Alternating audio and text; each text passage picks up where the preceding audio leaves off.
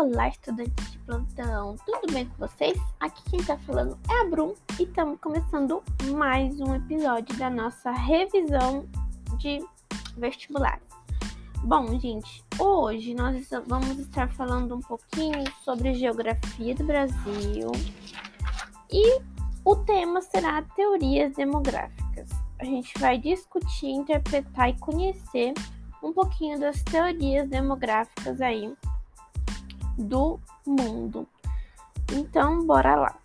A primeira que eu vou começar falando aqui é a teoria de Malthus, né? A teoria malthusiana.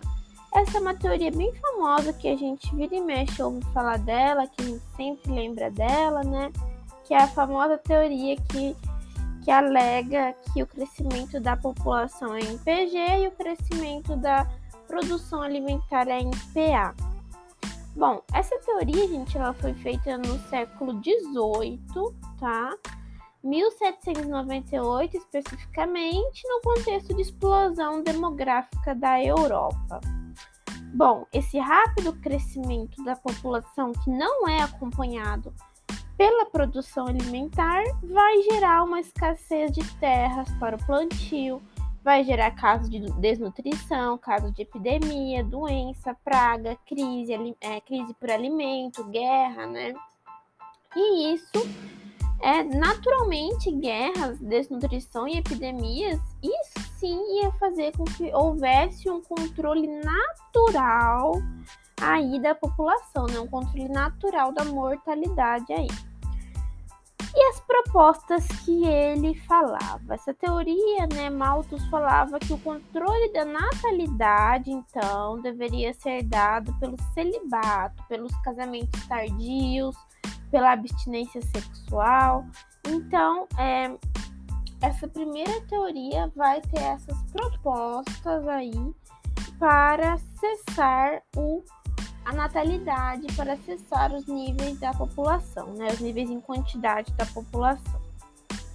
Bom, nós vamos ter também aqui a teoria neomalthusiana, né? Que neomalthusiana é uma teoria aí malthusiana modificada, uma teoria malthusiana aí melhorada em alguns aspectos. Bom, a teoria neomalthusiana vai falar que o elevado crescimento demográfico, o elevado crescimento demográfico é, vai gerar o agravamento da pobreza nos países subdesenvolvidos. Então aqui ele está aliando né, o crescimento da população, o aumento da quantidade da população ao agravamento da pobreza. Então, quanto mais pessoas eu tenho, mais pobres é, elas vão ficar. Então a gente vai agravar. A gente vai agravar a pobreza, a gente vai agravar a desigualdade nos países subdesenvolvidos.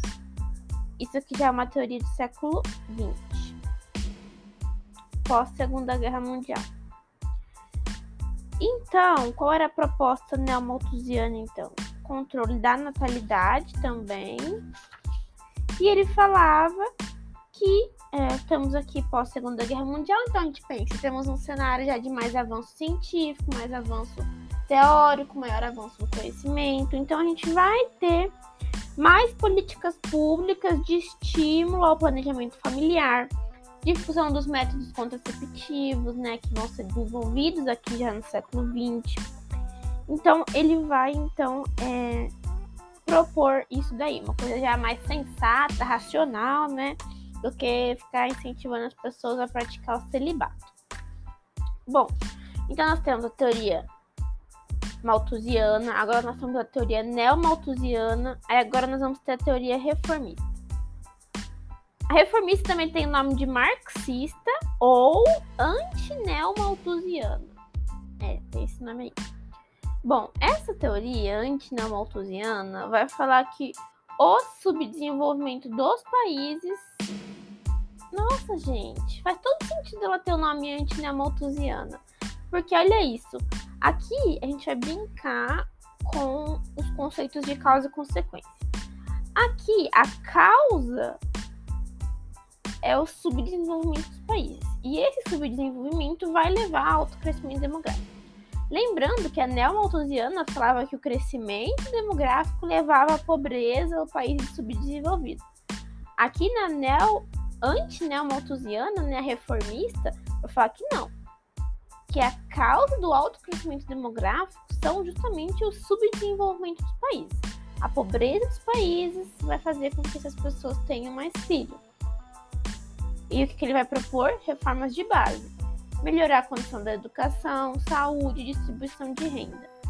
Ora, então, se o subdesenvolvimento dos países é a causa para esse elevado crescimento demográfico, bora reformar então, bora melhorar a condição de vida da população, porque aí esse subdesenvolvimento vai ser, né, acentuado, diminuído, vai ser ali abaixado, e com isso a gente vai ter aí uma possível diminuição do crescimento demográfico. Aí, gente, nós vamos ter a teoria ecomalthusiana. Esse nome aqui já, já é bem intuitivo porque é eco, né? Aqui ele vai introduzir o conceito de que quanto mais pessoas a gente tem, maior é o consumo de produtos e recursos naturais.